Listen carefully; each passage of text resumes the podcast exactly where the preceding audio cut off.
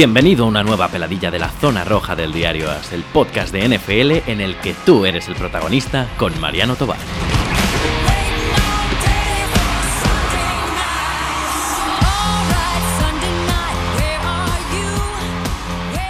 Muy buenas señores, aquí estamos en una nueva peladilla eh, bueno, ya lo sabéis, los programas del podcast Zona Roja, el podcast de fútbol americano del diario AS, en el que los protagonistas sois vosotros, los oyentes, que me escribís a nfl.diarioas.es, no os olvidéis del correo, proponiéndome temas.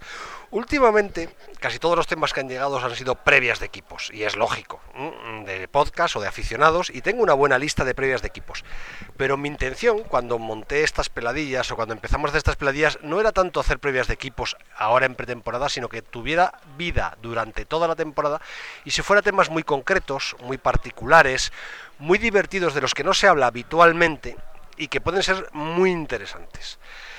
Eh, aquí tengo en la puerta de Toriles a Ignacio León, que estará deseando salir al, ruedo para hablar de un tema que os va a apasionar, o por lo menos tiene una pinta apasionante. Cuando me mandó el correo me quedé emocionado diciendo, no, es que quiero hacer un programa sobre la figura de Bill Belichick. pero lo de menos es la figura deportiva. Quiero entrar en la figura de Bill Belichick como persona, porque soy un fanático de Bill Belichick. Y es que en el mundo del fútbol americano hay aficionados de los Petrios, hay aficionados de los, incluso hay de los Browns y de, los Cardinals. Pero es que hay muchos que somos muy mitómanos y nos gustan los jugadores. Lo que nunca había conocido era una persona que fuera un loco de un entrenador de Bill Belichick. Ignacio, ¿cómo estás? Buenas tardes, Mariano. Además, os digo una cosa, me hace mucha ilusión porque ahí donde lo oís hablar, pues dirás, bueno, está llamado desde Madrid o desde Burgos o desde Zamora, eh, pero, pero no, la llamada que nos ha hecho, Ignacio es, desde, Estrasburgo, o sea que está ahí en la, eh, en la frontera entre eh, Francia y Alemania, la famosa ciudad que están siempre pegándose por ella, bueno, ahora ya no. y, cuando, recibo una... Cuatro veces, cuatro veces han cambiado. Cuatro veces ha cambiado, ¿no? De un lado a otro. Bueno, sí, sí, sí. y cuando me escribe, veo un correo de un Ignacio León que me dice, mira, que yo trabajo en Estrasburgo y además en mi trabajo y a lo que me dedico, me dedico al sector de la logística de automoción, eh, uso a Bill Belichick como eh, figura incentivadora en el trabajo y te voy a explicar por qué y te voy a contar quién es Belichick porque la gente no lo conoce de verdad y yo sí que conozco a Belichick a fondo. Y dije, leña, esto es la pera. Ignacio, ya he hecho una presentación de dos minutos y medio y he hablado demasiado. A partir de ahora vas tú. Y no sé cómo, cómo quieres meter mano a un tema tan complicado como Bill Belichick y por dónde quieres empezar, pero tú mismo. Pues buenas tardes, Mariano. Eh, si te parece, empezamos un poco por las cifras y a partir de ahí vamos, vamos tirando para abajo. Eh, las, las, más significativas, ¿no? estamos hablando de, un entrenador que ha estado presente en el 21% de las Super Bowls que se, han, que, se han, que se han realizado, con lo cual estamos hablando de la excelencia. ¿no? Eh, entonces, 68% de victorias en su carrera, y con los Patriots está en 75% de victorias. Eh, estamos hablando de, algo fuera absolutamente de, todo, de todo análisis. ¿no? Son, son cifras inalcanzables para, para ningún otro. Quiere decir que mm, estamos hablando de alguien que está instalado en, en la excelencia. A partir de ahí, pues eh, me puse a analizar qué es lo que estaba haciendo él distinto del resto de otros entrenadores y cómo se podría aplicar esto al liderazgo de equipos y al liderazgo de, proyectos, que es a lo que yo me dedico.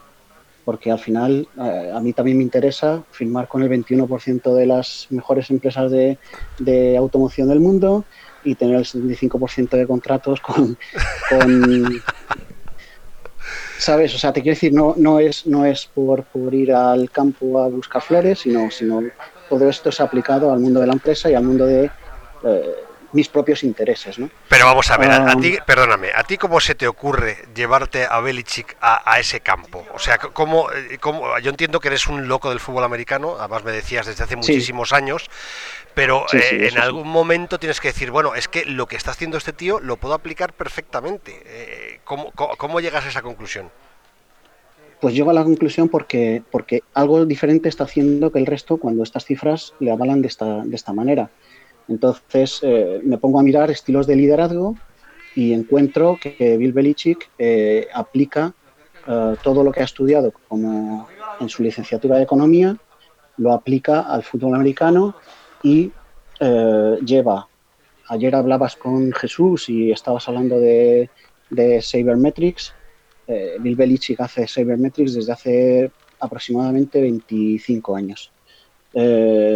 y por eso cuando le preguntabas que si Belichick um, hacía Sabermetrics y te contestó él que, que, no sabía exactamente, pero que sí que demostraba un alto conocimiento de, Sabermetrics, eh, es que lo lleva haciendo 25 años. Eh, tú siempre hablas de que, de que la santísima trinidad de los Patriots es eh, Belichick, Brady y, y Robert Kraft, pero te olvidas siempre te olvidas de otra persona que lleva toda la vida con él desde 1979, que es Ernie Adams, que lo más parecido a un ordenador que verás en la mesa de Ernie Adams es una televisión con, un VHS, pero que le lleva haciendo estudios matemáticos de, todos los aspectos del juego uh, desde hace pues eso, desde 1979. Es verdad.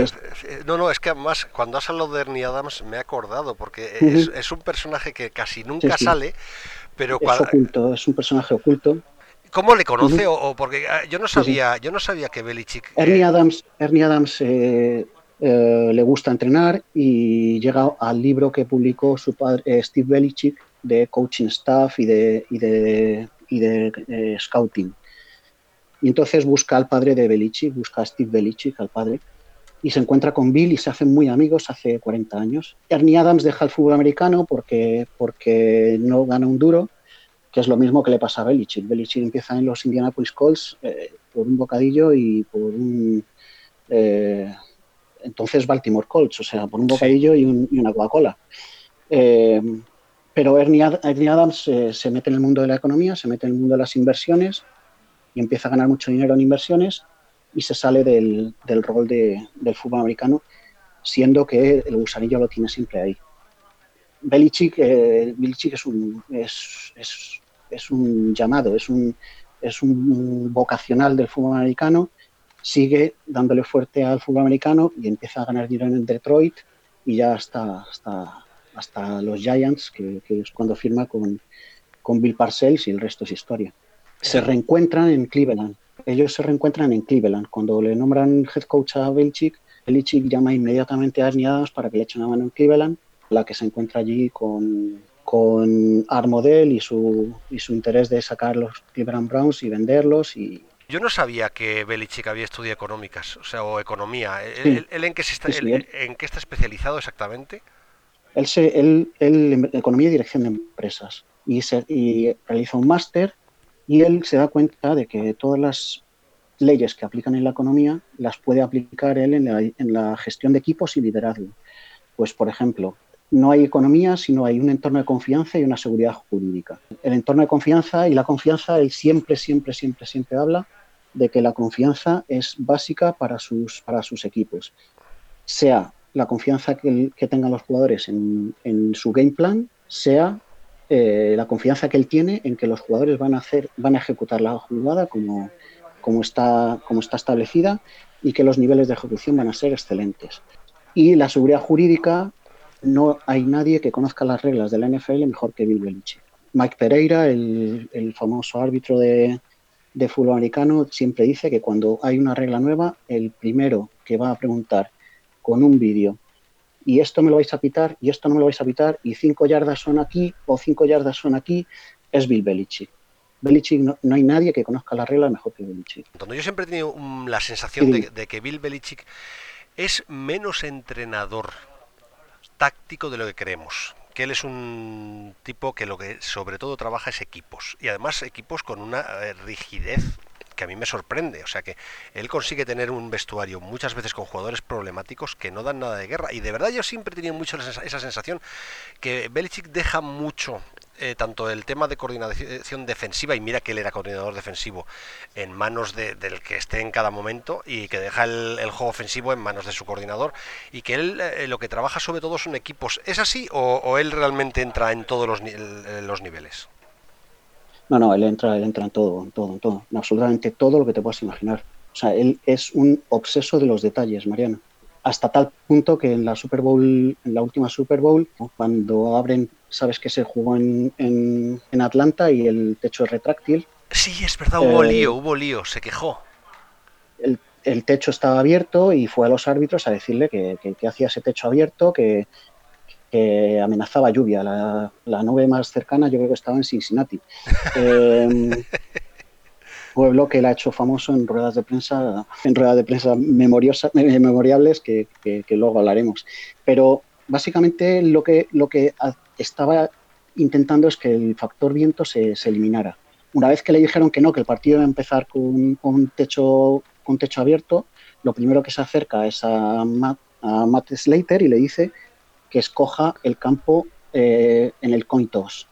Y le dice Slater que por qué, y le dice que porque el sol entra con una proyección y el techo va a estar abierto y entonces eso puede afectar a Goff en la visión, por lo tanto, que escoja por favor el, campo en el que menos incide el sol.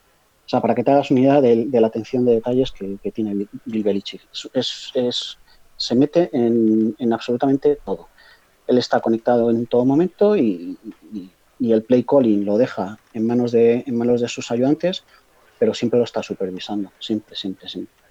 Oye, eh, a ver, un, eh, antes te he cortado, estabas entrando en los inicios con su padre en los calls, eh, en la etapa de, asistente. Entonces, mm, la sensación que hay un poco desde fuera es que su trayectoria fue como un sub y baja en un principio, o sea que, que él tuvo un momento de gran éxito, tremendo éxito con Bill Parcells, pero luego la etapa de los Browns eh, no fue tan buena, aunque en los últimos tiempos siempre se vuelve a ensalzar un poco lo que hizo en los, en los Browns. Y de hecho, eh, su primera temporada en, en, England tampoco fue especialmente exitosa. O sea que eh, como que el éxito le ha llegado después. ¿Es eso cierto o, se estaba ya madurando una cosa o, el, actual Bill Belichick ya existía en, la etapa anterior? Ya, ya existía, yo creo que ya existía, o sea, lo que hay que analizar es situaciones y Belichick es un entrenador mucho de situaciones. Eh, perdóname, él llega, él llega a Cleveland saliendo de los Giants porque no tiene un puesto de head coach. Veinte días después de que, de que él llega a Cleveland, Parcells eh, presenta la dimisión como entrenador de, de, Giants. Sí. Y esto es algo que yo creo que jamás le ha perdonado Belichick a, a, Parcells, porque él estaba llamado a ser el sucesor, eso estaba clarísimo. el, game plan de Belichick está en, el, Hall of Fame, el game plan contra los Bills, un, game plan brillante, eh, que por cierto dijeron de los jugadores de, la defensa de los Giants, dijeron que del game plan cuando se lo presentó que era un pedo. Las palabras textuales que aplicaron tanto Carl Banks como Lawrence Taylor fue que ese es un pedo de game plan. Y porque lo que les se lo presentó diciendo que eh, hoy Zurman Thomas nos va a correr 125 yardas como poco. Y dijeron que, que eso, textualmente, que es un pedo. y lo que, lo que hicieron fue bloquear la, la, altura, o sea, bloquear el pase, con lo cual de nuevo viene Jesús al caso, porque en la Super Bowl 25 ya Bill Belichick se dio cuenta de que eh, había que jugar con seis backs en vez de con, en vez de con eh, cinco líneas. jugó una 2-3-6, una 3-3-5, eh, para, para no permitir que Jim Kelly, que tenía problemas de lectura, pues conectase con Lofton y Andy Reid. Entonces, es, un, es un adelantado su tiempo, Mariano. Es un adelantado que jugaba ya con seis backs en, en la Super Bowl 25 y que después de, después de esta decepción con, con Bill Parcells a Cleveland y se encuentra con Armodel y con un y con un equipo que estaba en, en, desahucio, estaba en venta. O sea, eh, lo único que buscaban era sus 650, sus 700 millones de dólares para empaquetarle el problema a otro. Y de hecho, pues a la cuarta temporada de Belichick, eh, por la noche y con nocturnidad y alevosía, pues se llevaron toda la, toda la toda la franquicia a, Baltimore. Eh, entonces, en esas circunstancias no es fácil trabajar. Pero eso, pero no es fácil trabajar en una eh, empresa. Sí, Sí, sí, sigue, sigue, sigue, perdona. Para, ni para él ni para nadie. O sea, una empresa que está en, en, en modo demolición uh, es prácticamente imposible trabajar. Bastante hizo que se llegó, que llegó a una a, un, a, a unos playoffs y, y, ganó los Patriots en, en, la primera ronda. Hay a mí una cosa que me llamó mucho siempre la atención, que es la relación entre Belichick y Robert Kraft. Eh, sí. Eh, entonces, me gustaría que me hablaras de eso, porque me parece todo un poco sorprendente. Primero, la llegada de él al equipo, el, la insistencia de Kraft dispuesto a dar rondas para, para, para que Belichick llegue, llegue, al equipo, y luego eh, una relación que yo creo que va más allá de la amistad todavía, o sea, es, brutal entre, entre ellos dos. Eh, ¿Cómo llega Robert Kraft a eso? ¿Cómo dice Robert Kraft un día, este, al tío que me tengo que traer a este equipo es, es, a Belichick? Pues es curioso, ¿eh? ellos lo, el primer encuentro que tienen es gracias a Bill Parcells. Eh, cuando despiden a Belichick de, de, los Cleveland Browns, Parcells, que de tonto no tiene un pelo, lo primero que hace es descolgar el teléfono y decirle, vente y échame una mano aquí, que estoy en los Patriots y necesito a alguien que me ayude con la defensa. Eh, dos días está en el paro Bill Belichick, al tercer día está, está entrenando con, con Bill Parcells eh, los Patriots y es el primer encuentro que tienen con Robert Kraft. El problema que tiene Belichick es que de, Cleveland viene con, con, su, con su mítica relación con la prensa en la que, en la que le ponen de... Bueno, de hecho, todo el mundo pensaba que el único equipo que podía fichar a Belichick eran los Raiders por el hecho de que es el único equipo desagradable de la NFL como Bill Belichick. Entonces, sí, sí, sí. El único que es capaz de fichar a este tipo es Al Davis, que está igual de flipado que él. eh, este Robert Kraft es el primer encuentro que tiene con él y cuando se cuando Bill Parcells uh, decide irse a los Jets después de perder la Super Bowl con los Patriots eh, de, yo creo que de mala manera eh, pero el problema no era el problema es que Bill, Bill, Parcells quería todos los poderes y Kraft no se los daba entonces eh, el primer el primer el primera entrevista que tiene que tiene Kraft es con Belichick y no le convence. No le convence por el tema de, por el tema del, de que es muy seco, es un tipo muy seco y, sobre todo puertas afuera. Entonces, eh, todo lo que es marketing y todo lo que es venta eh, no, no es su fuerte. Su fuerte es eh, creación de equipos, liderazgo y poner a un cornerback de wide receiver si, si llega al caso. Y eso es lo que le para a Robert Kraft. Le para que es muy seco, que que con la prensa se lleva muy mal y entonces se decide por Pete Carroll, que es un tipo muchísimo más simpático y cambia el rumbo de la, de la franquicia, pues imagínate, de Pete Carroll a Bill Belichick, pues tú figúrate, estás hablando de un tipo súper amable, súper... Eh, súper eh, bueno, bueno, Carroll, Carroll tiene. Car Carroll es enrollado, pero tiene. tiene su mala baba. ¿eh? Tiene no su genio, sí, pero, pero, pero, nada que ver. O sea, es como, como no es como Guardiola Mourinho, pero, pero es un poco el, el símil de decir es un perfil muy amable con los jugadores. Carroll es un perfil muy amable con los jugadores. Belichick dice que cuando él entró en los Patriots, lo primero que se encontró fue que Lawrence Malloy entró directamente en su oficina, se espatarró delante de él, como esperando que le dijera que a qué nos ponemos. Y Belichick se quedó mirándole y diciendo, ¿usted qué hace aquí? Eh, y te quiero decir, y eso lo hace Lawrence Malloy primero porque es una primera ronda del draft y segundo porque lo hacía con Carroll. ¿Sabes cómo te quiero decir? Ya, ya, ya. Eh, está claro que a Belichick al, al final, de... al final esas cosas son, son estilos de liderazgo. Belichick eso no, no, no lo consentía ni a, ni a la primera ronda del draft ni al jugador 93. Bueno, vamos a ver, que estamos, eh, he ido mezclando, pero bueno, la, mm. la trayectoria de, de, Belichick es lo que el, todo el mundo la tiene más o menos clara. Empieza con, sí. con su padre en los Baltimore Colts. Eh, sí, luego, sí, eso lo buscar en luego, Por eso, luego sigue con Bill Parcells, eh, ahí gana la Super Bowl con los Giants, se va a los Cleveland. Browns, está, ¿cuántos años está? Cuatro años, me has dicho antes. Sí, está, está cuatro y en el quinto y, lo, lo despiden. Es un fracaso, aunque si miras las estadísticas de, es, de Belichick en los, en los Browns... Un, prácticamente un 50%. Sí, no es un 43, fracaso. 45%. Sí. Eh, a partir de ahí eh, está hay una etapa corta con los Petrios en, eh, como coordinador defensivo y se marcha a los Jets. Se monta el primer, los cuatro años de guerra entre, entre Jets y, y Patriots, que también dan para un libro. Los Jets eh, deciden contratar a, y dar los poderes a Parcells y Parcells eh, lo primero que hace es agarrar a Belichick y llevárselo. Los, la NFL no le permite a Parcells el entrenador jefe, con lo cual lo que hacen los Jets es nombran entrenador jefe a Bill Belichick y asistente a Bill Parcells. Y los Patriots y los Jets, mientras tanto, intentan llegar a un acuerdo eh, pasando picks de draft de los Jets a los Patriots, que finalmente se llega al acuerdo y Belichick en esa primera etapa de entrenador jefe de los Jets no dirige ni un solo partido, cambiando a, coordinador defensivo de, de, Parcells. Parcells a los cuatro años decide marcharse de los, de los Bills y los Bills nombran entrenador jefe a, a, Bill Belichick, que es entrenador por un día. De los Jets. De los Jets.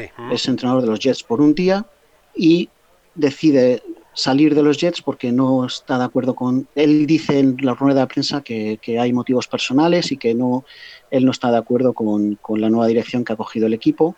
La realidad es que tenía ya un acuerdo con, con, con Patriots para ir de entrenador jefe con plenos poderes, porque él siempre dijo que si iba a Patriots iba con plenos poderes. Manager general y entrenador. O sea que, bien mirado, el Belichick podía haber ganado seis Super Bowls con los Giants, podía haber ganado seis Super Bowls con los Cleveland Browns y podía haber ganado seis eh, Super Bowls con los Jets y lo que es la vida, las gana con New England. los Jets, con los Jets hubiese ganado seis Super Bowls pero con Chad Pennington. Te digo una cosa, Pennington no era un mal quarterback. Más difícil. Eh, no, el problema de Pennington. Más difícil mantenerlo sano. Eh, eso era el problema. El problema de Pennington era mantenerse sano, pero cuando Pennington llegó a la NFL, llegó además con mucha fuerza y como un. Vamos. Te digo esto porque estos son, estos son palabras de, de, George R.R. R. Martin, que se, se basó también en, en la trayectoria de Bill Belichick para unos libros que ha hecho así un poquillo famosos de eh, Juego de Tronos la dinastía de, Patriots la, estudió, la estudió George R. R. Martin para, para Juego de Tronos. Te quiero decir que no soy el único flipado que... Eh, él, dice que estudió, que estudió la, dinastía de los Patriots para, todo lo que son dinastías en, en, los libros de, Juego de Tronos. Cuando le preguntaron si... Porque él es un gran fan de los Jets. Eh, le preguntaron que si los Jets ganarían, estarían con seis Super Bowls en este momento. Dice que probablemente sí, pero que no tendrían a Brady cosa que yo dudo porque Brady, bueno, ya sabes la historia, son sexta ronda del draft y cuando lo drafteó, lo drafteó personalmente Belichick, o sea, que te quiero decir que hubiese sido Brady pero en verde. Oye, eh, me, voy a saltar, ya que has nombrado a Brady, me voy a, dar un salto muy largo de casi 18 años eh, para eh, preguntarte tu opinión sobre la polémica que tuvimos hace pues ya año y medio de la supuesta pelea eh, que llegó casi a romper eh, el matrimonio entre Belichick y, Brady. ¿Qué crees que hay de verdad en ello? ¿Cómo, cómo crees que se gestionó eh, la historia? ¿Qué, ¿A qué piensas tú de todo eso? Yo pienso que es verdad. Y pienso también que estás hablando de, dos cabezas privilegiadas del fútbol americano. O sea, se juntaron dos cabezas privilegiadas, la de, la de Belichick como entrenador principal y la de Brady como, como quarterback. Eh, cuando digo eh, cabezas privilegiadas es siempre hablamos de Brady eh, y siempre entramos en la polémica de si es el mejor quarterback de la historia, si, si Montana leía mejor las defensas, si, si Aaron Rodgers lanza mejor. Brady en todo momento ha renunciado al salario por tener una línea potente que le permita, que le permita estar en la, en la liga 20, 22, 23 años y Brady no tiene las, no tiene las roturas de piernas, las roturas de ligamentos y, las lesiones que tiene, que tiene Rogers porque está muy protegido. La cabeza de Brady lo que le dijo es yo con este tipo voy a seguir ganando. Y la cabeza de Belichick lo que le dijo fue yo con este tipo voy a seguir ganando. Entonces llegaron a un entente de sentarse, aparte de que yo creo que, personalmente creo que Belichick ya a la edad que tiene, ya vivió eso con Parcells él vivió una ruptura con Barcel brutal y dijo, mira, yo no, no, no quiero pasar por, otra cosa igual. Brady es un, es un chico, al final de cuentas, 35 o 40 años, eh, no ha vivido una situación de ruptura como la que he vivido yo con Barcells, de la que, de la que de la que me arrepiento. ¿Sabes cómo te quiero decir? Mm, cuando hemos vivido tantas cosas juntos, acabar de una manera tan, tan mal no, no merece la pena. O sea, seguro que hablando nos podemos llegar a entender y podemos llegar a acuerdos profesionales que nos lleven al éxito. Y eso, eso es lo que tiene Belichick. O sea, Belichick, sobre todo, lo que es es un adaptado. Mm, empezó siendo un coordinador defensivo, luego pasó a ser un grandísimo eh, entrenador de ataque. No, no tiene un libro, o sea, él se adapta a todo. Eso es lo más importante que tiene él. No sabes cuál va a ser su game plan en el partido siguiente. Contra los, eh, contra los, eh, contra los Ángeles Chargers gana 40 puntos este, este playoff y la Super Bowl la juega y, permite tres al otro equipo de Los Ángeles. ¿Sabes cómo te quiero decir? Sí. Oye, te iba a decir, insistiendo en lo otro, yo hay un tema del que hablo ya varias veces. Me acuerdo una vez que a Robert Kraft le preguntaron cuándo se iba a retirar Belichick. Y él dijo que él sabía cuándo se iba a retirar Belichick, pero que no, podía, pero que no podía decir la fecha. Dice, sé cuándo se va a retirar, pero no os puedo decir cuándo va a ser. Eh, no es que no dijera, no lo puedo decir porque lo sé, pero no puedo decirlo. No, no, dice, no, lo sé, pero en realidad no lo sé. O sea, fue una especie de contestación que, que, parece muy gallega, pero creo que tiene un fondo, un trasfondo. Ese por un lado. ¿Cuándo se va a retirar Belichick? Segunda pregunta. Eh, insisto en lo de que eh, hemos hablado antes. Yo eh, lo que leí y lo que publicó Spien es que Belichick quería quedarse con Garópolo tras pasar a Brady y que Kraft no se lo permitió. ¿Tú de verdad te crees eso? A, a la primera pregunta yo creo que, el, que a Belichick solo le queda demostrar una cosa. Y es que él es capaz de ganar sin Brady. Entonces yo creo que él va a hacer un año después de Brady. Si, si él ve que, es factible ganar, eh, va a intentar ganar sin Brady. Es lo que yo pienso. Eh, en tanto en cuanto él la pasión le siga, le siga, el juego le siga apasionando, como, como es el caso, porque ya te digo que estamos hablando de alguien que tiene una vocación eh, hacia el fútbol americano que le, que, que, le lleva a, vivirlo, ¿no? O sea, él ha renunciado a su vida por, por, por, por el fútbol americano. O sea, nadie llega a tener las, las, las, jugadas que tienen en la cabeza, los libros que tienen en su casa, si, si, si no consagra su vida, su vida a ello. ¿no? Eh, la segunda cuestión que, que, me preguntas con respecto a Garópolo, yo creo que él lo que no quería en ningún caso es eh, que le diera una, una, quinta ronda o algo así por el estilo, ¿no? Por Garópolo. Eh, él no quería ese trade tan, tan, tan, tan, tan desventajoso porque él sabía que tenía un quarterback, un quarterback ganador.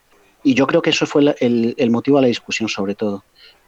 Él no veía al final de Brady tan, tan a corto plazo, pero sí veía que, que Garoppolo era un, un, sucesor de garantía y que para él ganar es lo más importante. O sea, Belichick siempre que hay, que hay una entrevista dice que él, él juega al deporte profesional y el deporte profesional solo vale ganar. Fíjate, es que yo tengo ahí un punto de vista diferente, porque, a ver, eh, entiendo lo que dices, ¿eh?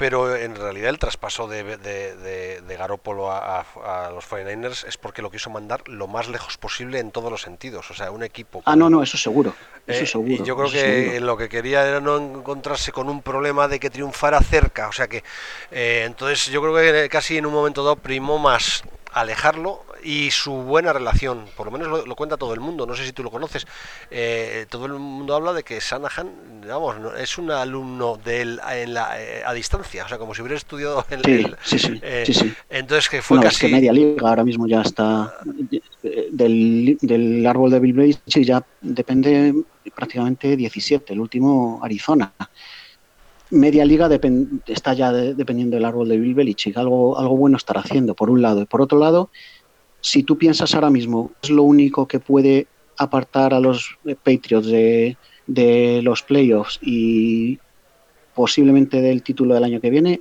a todos se nos viene una cosa a la cabeza, lesión del número 12. Y eso a él no le gusta, o sea, es, una persona presta atención al detalle hasta niveles insospechados. Y él dormir todas las noches con, con la espada de Damocles de, de, que el 12 se le lesione, pues no le gusta y si puede evitarlo, pues lo va a evitar. Sí, pero vamos a ver. Y ese era Garópolo. Sí, sí, está claro. Lo que pasa es que, claro, los dos no cabían, era imposible. Pero eh, eh, estamos hablando, yo quería acabar, no, no quiero acabar todavía, ¿eh? pero ya quiero centrarme Bien. un poco en, en, en, cómo traspasas tú, cómo aplicas tú en tu empresa eh, el sistema Belichick. Y, lo iba, te iba a preguntar precisamente, eh, volviendo a hablar de, Brady y de Belichick. O sea, una de las quejas teóricas de Brady cuando tuvo el problema con Belichick y del que se habló mucho en, y, en lo que se refirió el famoso artículo de Spien, era que eh, Brady estaba harto de esas reuniones de principio de semana con vídeo en las que Belichick debe dar estopa a los que se han jugado mal, pero bien, pero, pero cera, pero de la que de la que duele. Y por lo que decía el artículo aquel famoso, Tom Brady estaba un poco harto de que eh, en esas reuniones él tuviera sobre todo muchas críticas y muy pocas alabanzas y que echaba menos. A mí es, en ese artículo ese comentario me pareció un poco absurdo, pero dice, Brady a estas alturas, conociendo como conoce a, a Belichick, ¿tú crees que está harto de no tener alguna palmadita? Pero sí que se ha hablado mucho de esas reuniones famosas de vídeo de, de, Belichick en las que acaban todos aterrorizados. ¿Cómo se puede aplicar eh, un, sistema como el de Belichick que la impresión que da es que tiene un campo de concentración dentro de New England y el que quiere entrar eh, o pasa por el aro o está muerto? ¿Cómo puedes aplicar eso eh, en la empresa privada y en tu empresa? Pues te he hecho, 17, perdona, te he hecho 17 preguntas juntas. sí, sí, sí. Pero, pero, pero es cierto que, que Belichick, eh, que Belichick eh, el error lo, lo, castiga y lo castiga y yo no quiero ni saber qué pasó después del partido de Miami en el que, en el que les hacen el touchdown de, de retorno este famoso del milagro de, de, Miami que, que, vimos el año pasado. Yo no quiero ni pensar. Pero realmente él el error no, es, no, no lo castiga, sino que lo, sino que lo sino que lo hace evidente para que no se vuelva a repetir y para que, y para que se reconduzca una situación en la, que, en la que el éxito es lo que prima sobre todo. Belichick solo quiere victorias y las victorias solo llegan desde el conocimiento. Él lo que hace es poner en, común con todo el equipo eh, qué es lo que ha pasado y qué es lo que no, no puede volver a pasar. Entonces, los jugadores de los Patriots son los que cuentan con más información, y esto no es dicho por mí, esto es cualquier entrevista que, que, que, han hecho a jugadores de Patriots, Rodney Harrison. El, eh, Rodney Harrison vino de, vino de Chargers y, dice que no ha, no ha visto un, entrenador como, como Belichick. Y Harrison estuvo muchos años con Belichick, pero eh, Harrison, el de, ah, el de Steelers, sí. estuvo seis, no estuvo seis meses, no, estuvo tres meses con, con Patriots. Eh, después de tres meses él dice que no ha visto cosa igual, que, que nunca jamás ha entrenado con tantísima información como la que le proporcionó Belichick sobre contrarios, sobre cómo actuar en casos determinados, cómo aplicar el, fútbol situacional, cómo, hacer eh, cómo hacer jugadas eh, contra, contraataques determinados. Nadie ha, compartido con él más información que, que Bill Belichick. Y al final esto es lo que esto es lo que paga lo que paga es poner a tus jugadores de manera a tus jugadores y a, tu, y a, tu, y a, tus, y a tus equipos de manera lo más preparada posible para que cada situación que se les produzca sean capaces de reaccionar de la manera que se, se espera y la manera que les va a llevar a tener éxito. Bueno, en realidad, y esto en realidad tienes mil ejemplos, Mariano. Sí, no, no, la jugada famosa de la Super Bowl contra la Seattle eh, el comentario después del partido del jugador fue esa jugada la sabía. claro, claro, claro, claro, claro. Malcolm Butler, eh, Malcolm Butler sabía, eh, pero no solo la sabía él, la sabía también Brandon Browner, que Brandon Browner tenía que golpear muy fuerte a Kears y Kears tenía que cambiar con y, y, Browner tenía que cambiar con, con Butler y lo sabían porque lo habían hecho Ah, en, el Summer, en el Summer Precision habían hecho esa jugada exactamente, esa jugada. Y el Malcolm Go lo canta, eh, lo canta Flores cuando eh, Josh Gordon, eh, perdóname, uy, Josh Gordon, eh, Josh McDaniels le dice desde la banda es jugada de es jugada de aire, es jugada de aire. Y entonces es, es cuando canta Flores Malcolm Go y quitan un quitan un, línea y meten un, un back más. Te quiero decir, es, es, esa, pero, pero hay mil ejemplos, mil ejemplos. Lo que tienes que tener es tus equipos preparados para lo que tiene que venir. Tienes que compartir información, compartir información, y eso es lo que hace Bill Belichick. O sea, Bill Belichick, él siempre habla de, eh, haz tu trabajo. y el siguiente hombre dentro. Eso, mm, eso como, como principio general, pues está muy bien y está, y está muy chulo y queda, y queda muy bonito. Pero si tú le dices a un tipo que te encuentras por la calle, sale ahí y haz tu trabajo, pues te va a mirar como, como la vaca mira el tren. Lo más importante es que ese tipo está preparado para hacer su trabajo. Y su trabajo es, puede ser muy, muy especializado y muy concreto. Y ese es otro punto que Bill Belichick trabaja mucho, la especialización. A él lo que le interesa son jugadores que sean capaces de hacer una cosa en un momento dado y él es el que es el forward thinker que aplica esa cosa que en ese punto es el tipo ese, es el mejor eh, para, para tener éxito. Entonces, todo eso es aplicable 100% a la empresa, todo eso es extrapolable al mundo de la empresa. Sí, pero eh, te iba a preguntar, o sea, eh, tú que eres especialista en esto, ¿tú, ¿se puede tener una buena política motivacional siendo tan seco y tan mm, duro con tus, con tus empleados o con tus jugadores? Él eh, nunca, eh, eh, yo nunca he escuchado a un, solo he escuchado a Lawrence Malloy decir que este tipo es un, es un cafre. Él, y Lawrence Malloy, todo el mundo sabe que, el, que, fue un trade que hicieron los Patriots en, en, su primera, en su primera época, que decían que iban a perder el equipo. Vino Rodney Harrison y tres Super Bowls. Todos los demás que han salido de Patriots, todos, Junior CEO salió diciendo que, este tipo engañaba un montón, que es un tipo súper agradable, que es un tipo majo, y yo creo que es un tipo majo puertas adentro. Puertas afuera, las, las, ruedas de prensa son, son hilarantes porque, porque no entrega nada. O sea, él aprovecha absolutamente todo, todo, todo lo que le dan los otros para poner carteles en el vestuario diciendo nos están llamando viejos, eh, nos están llamando que desinflamos balones, nos están diciendo que espiamos y todo eso pone el, el, vestuario, lo, lo, empapela. Lo empapela para. para o sea, es, es, un tipo que motiva y motiva muchísimo más de lo que de lo que nos creemos. A ver, me has abierto una espita que por ahí voy a entrar a saco. O sea, ¿tú crees que, Belichick no ha hecho trampas nunca. O sea, Belichick no grabó a los Rams antes de ganar la Super Bowl. Belichick no desinfló balones. Belichick. O sea, hay una lista completa de, de movidas. Eh, ¿Lo hizo? ¿No lo hizo? ¿Tú qué crees? Yo lo que creo es que Belichick lleva las normas a su punto más eh, extremo. Y eso es Belichick. Belichick se conoce, el libro de normas se lo conoce al dedillo. Y el libro de normas estamos hablando de un tocho de sí, cuidado. Sí, sí, sí, Es gordo, pero gordo es tremendo. Vamos, se puede descargar en PDF, además si alguien lo quiere hacer no es difícil de encontrar. Y es de locos, ¿eh? Eso Belichick eh, lo lleva al extremo. Y entonces eh, coge un día contra, contra Baltimore Ravens, un partido que lo tiene perdido, y se le ocurre pues empezar a nombrar inelegible al, a, Shane Verin y lo mete como hombre de línea. Eh, los, los, Ravens no se dan cuenta de que un running back está jugando como quinto hombre de línea y se ponen a defenderlo.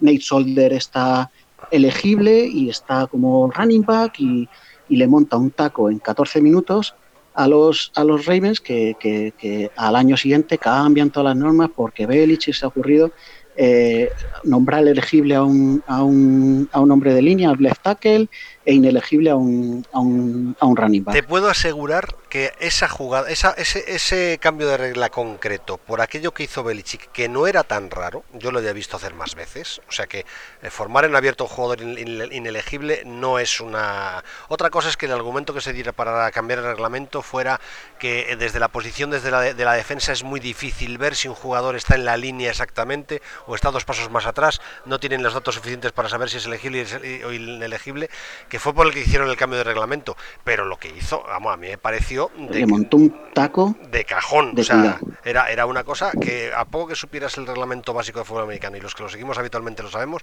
vimos que ahí no había nada ilegal y yo no entendí el cambio de regla.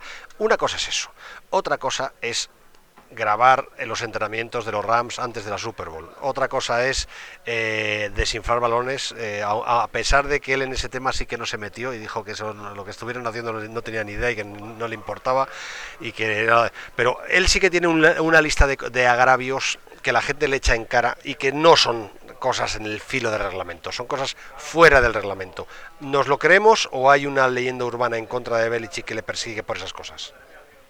Pues hombre, yo creo que hay un poco de todo, ¿eh, Mariano? O sea, te quiero decir que los balones estaban desinflados, eso, eso es así, pero, pero ¿tú crees que los Patriots ganaron cuarenta y tantos a, a 12 o 13 que hicieron los Colts porque el balón estaba un, un, gramo, ¿no? Un gramo por debajo. No, no, además, te voy a decir una cosa, ¿eh? ¿eh? anotaron más puntos. La paliza llegó en la segunda mitad, con los balones inflados como Eso es. Y si yo solo conté en su momento, yo tengo un balón en casa y, lo puedo inflar porque, por las bombas que uso por la bici, pues te tienes un control muy exacto de... Eh, que se le fuera la mano al chaval que, desinfló, pues, pues no te digo que no. Eh, que se le fuera pero que, intencionalmente tú crees que, que, la diferencia entre un gramo para arriba y para abajo le hizo a Brady no, no, no, no lo creo. Meter ¿eh? una paliza a los Colts de tal calibre. De verdad que no, lo creo. ¿eh? A mí ese tema me parece que se sacó de quicio. También te digo la una segunda, cosa, ¿eh? el Spygate, el Spygate fue poner una tercera cámara que la pusieron uh, y es cierto que la pusieron de tal manera que apuntaba hacia el, hacia, hacia el banquillo de Mangini en verdad fue Ernie Adams quien, quien puso esa, esa cámara y, no era para hacer unas lecturas de, las señas de, que no era para hacer lecturas de las, de las señas de los Jets, sino para hacer lecturas de, ataque que estaba haciendo Ernie Adams. Pero es cierto que se puso una tercera cámara y eso se aceptó y, y los Patriots pues eh, perdieron picks, perdieron... O sea, te quiero decir que ahí no... Eh, te quiero decir, no hay trampa no reconocida, es una trampa reconocida que, que fueron sancionados y punto. O sea, que te quiero decir que posiblemente se extralimitaron y sí, sí. Fueron sancionados. sí, la explicación la has dado tú muy es muy mm. clara. Cuando alguien conoce el reglamento muy bien y, busca siempre los límites, lo normal es que lo sobrepase porque siempre hay algún detalle que se te puede escapar. Él está haciendo, él está haciendo cosas alternativas y fuera de la caja desde hace 20 eh, años. Eh, y eso, pues al final, alguna vez pues derrapas. Eso, eso es así. Bueno, oye, llevamos 45 minutos, no nos podemos alargar mucho más. Eh, Muy bien. Y no hemos entrado a, saco en el tema motivacional. Claro, te iba a preguntar sobre las ruedas de prensa eh, pero ya me has contestado, ya me has contestado. ¿Por qué hace las ruedas de prensa? A mí siempre, la gente siempre se ríe. ¿Por qué Bill? Porque no da nada. Eh, y claro, me lo has respondido, no da nada. ¿Y, esa forma de vestir también tiene algún tema motivacional o es que es un cachondo mental y ya está? Yo creo que está que está por encima del bien y del mal ya y a él le gusta sus, sus mangas cortadas y, y, ahí va con su sudadera. Empezó, empezó con un contrato con Reebok. Él tenía un contrato con Reebok que le, que le obligaba a llevar sudadera y bueno, ya has visto cómo reacciona cuando las tablets no funcionan, pues eh, cuando las mangas de la, de, la sudadera le molestan, pues también reacciona de la misma manera. Entonces las corta, las corta y se queda, y se queda el hombre tan a gusto y yo creo que, que es después de, después de que supongo su mujer actual pues le dijera ¿dónde vas con eso, alma de cántaro?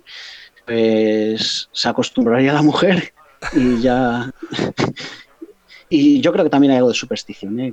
que, si sigue ganando con, con, esa, con esas sudaderas, eh, las va a seguir llevando. Pero al principio fue un contrato con Reebok. ¿eh?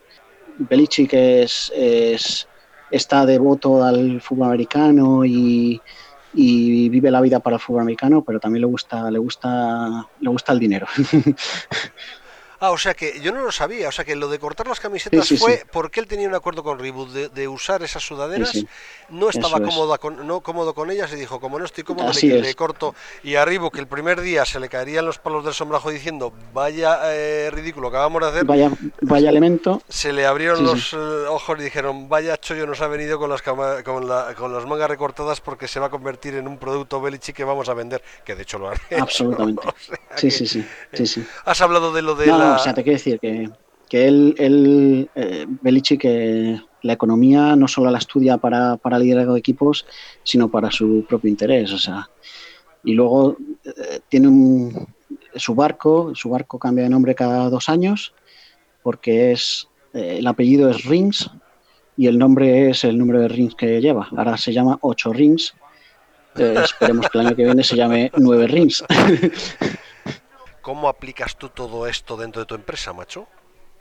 Pues mira, muy sencillo. O sea, los cinco, las cinco máximas que tiene, que tiene Belichick y que valen para el mundo de la empresa igual que, igual que para el mundo del fútbol americano, son eh, haz tu trabajo y para tu trabajo lo que tienes que tener son unos procedimientos muy concretos y muy determinados. Eh, tú no puedes tirar a un tío ahí y decirle haz tu trabajo. Previamente tiene que haber un trabajo de formación, de preparación, de concienciación y de análisis que mm, le permita hacer su trabajo y de, y de que lo ejecute, porque al final Belichick siempre habla de niveles de ejecución. Él dice que, que correr con un running back lo sabe hacer todo, todo, la NFL. lo importante es que la ejecución de todo, de todos los 11 hombres que están en el campo, sea perfecta. Si la ejecución es perfecta, tú a ese tío no lo paras. Entonces, es, eh, haz tu trabajo, estate atento, atención a los detalles y el equipo primero. Cuando hay ruedas de prensa de Bill Belichick en las que dice que estamos hablando de equipo, T-E-A-M, lo que, lo que es importante es hacer equipos, hacer equipos de trabajo, que los equipos de trabajo se desarrollen y se, y se, y se manifiesten con, con libertad. Y todo esto, Belichick, aunque te pienses que no y te pienses que todo esto Belichick lo fomenta. Belichick fomenta absolutamente que todo el mundo se sienta libre de, hablar, se sienta libre de, trabajar, de trabajar en equipo y de, y de, exponer sus ideas. Todos los, OTA, todos los OTAs, todos los equipos en los OTAs eh, los consumen hasta el último minuto porque lo más importante es aprender a taclear, aprender a... Belichick los últimos dos días de los OTAs siempre, siempre, siempre coge a su equipo y se lo lleva a Fenway Park a ver los, a los Bruins, se los lleva a tirar tiros con, paintball, se los lleva al parque de atracciones a vete a saber que eso mmm, Belichick por más que digamos que es un que es un cafre y que tiene ese, tiene ese aspecto seco y agrio, es un líder de equipos eh, como hay pocos. Y esto no lo digo yo, lo dice absolutamente toda la NFL cuando, cuando hablas con ellos exjugadores de los Patriots te dicen eh, yo me fui yo me fui de Patriots eh, mal pero pero a mí me lo dejaron muy claro el, otro día perdón Luis el último Luis el running ah. back de, que se fue a Titans sí. Uh, dijo que, que, él se sintió mal cuando no le firmaron el contrato que, que, él cree que se merece pero que a él siempre le dejaron muy claro que los niveles de salario de los running backs eran X y que de ahí no podía subir los Patriots porque se desestabilizaba la plantilla. Y eso es, para, para Belichick eso es la Biblia, la estabilidad de la plantilla. Claro, el otro día leí un artículo muy divertido que criticaba mucho a Belichick pues, y, además es que me lo recordara con lo de los. Porque decía que era el más crítico con que se hubieran estuvieran reducido el número de, entrenamientos ahora eh, los, en los OTAS, que, necesitaban más entrenamientos. que eh, Y parece ser que es el entrenador que más se ha quejado de reducir. Y el artículo decía eso: decía, parece mentira, o no tiene mucho sentido que el entrenador que más se ha quejado de, la reducción de entrenamientos en los OTAS y que dice que debería haber más entrenamientos, prácticamente se carga la mitad de los entrenamientos porque se lleva a los jugadores por ahí de juerga o simplemente los suspende. Sí. sí, sí, sí, los mete a ver a los, a los ahora con los Boston Bruins que estaban en la final de la final de la, de la NHL. se los ha llevado, o sea, te quiero decir, es un tipo es un tipo muy dinámico en este sentido y a mí creo que, hace mucho equipo, o sea, es un tipo que hace mucho equipo. Hay una, hay una y eso en la NFL es importantísimo. Hay una cosa que me, ha recordado cuando estabas hablando antes, mm, ahora de cómo aplicas a tu empresa esos. Y es que a mí una de las cosas que siempre me ha llamado mucho la atención de New England es que en la ejecución de la jugada de cada jugada. ¿eh? Es, el equipo, es el equipo en el que sus jugadores están más implicados durante más tiempo. Vamos a ver cómo lo explico. Eh, en muchas jugadas de muchos equipos ves que si un receptor no está implicado en la jugada, mm, porque sabe que va a ser una jugada de carrera, porque sabe que no eh, que el balón no va a ir hacia él, Normalmente corren tres o cuatro pasos e inmediatamente se paran y, se ponen a mirar como si fueran espectadores en todo el campo. Eso en no lo ves nunca. O sea, si un, si un receptor eh, no tiene implicación en la jugada, te das cuenta que se va inmediatamente a buscar qué puede hacer para ayudar en la jugada. Y muchas veces mm, eh, esa implicación provoca muchas jugadas muy buenas, porque jugadores que aparentemente no tenían por qué aparecer acaban apareciendo y, eh, siendo importantes. Y, es, y para mí siempre ha sido una, una señal que ha definido muy bien a este, este equipo de New England, el, el estar al 100% hasta el último segundo de cada jugada, y me parece que es uno de los factores diferenciadores que les ha llevado a ganar tantos, eh, tantos eh, anillos, porque hay una cosa que has repetido tú durante todo el programa, que es el no cometer errores. Que además yo creo que... Él, siempre habla de, del fútbol situacional. El, el, fútbol para él es situaciones. Y él siempre, siempre, siempre en, en, en todos los vídeos que le veas grabados de los mic up y, y, en los que tiene micrófono, siempre está hablando con jugadores, hablándoles de situaciones. Esto eh, se, se, limita a situaciones. Si tú estás en una situación de, de tercera o cuarta y diez en tu, en tu yarda una, ¿por qué no hacer un, un intentional safety? Y se inventa lanzar el, el, balón eh, con el long snapper a cuarta grada, aún así yendo perdiendo por un punto en Denver. Y él siempre habla de, de, fútbol situacional, de qué puedo hacer para mejorar la jugada. Y eso el, los jugadores de los Patriots lo tienen metido en el ADN.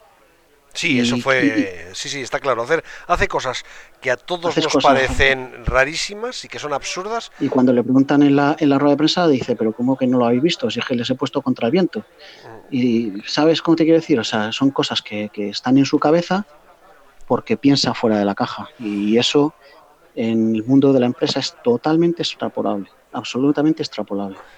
Bueno, pues eh, casi una hora, no espero irme tan lejos. Mm, pensaba que esta programa le íbamos a. De verdad, eh, pensaba que era una peladilla de media hora. Lo que pasa es que han ido saliendo temas y, y yo creo que es muy interesante. Yo creo que hemos hecho, hemos hecho una, un perfil muy muy completo de, de, de Bill Belichick. Ignacio, muchísimas gracias. Ha sido es un, un placer. placer hablar contigo.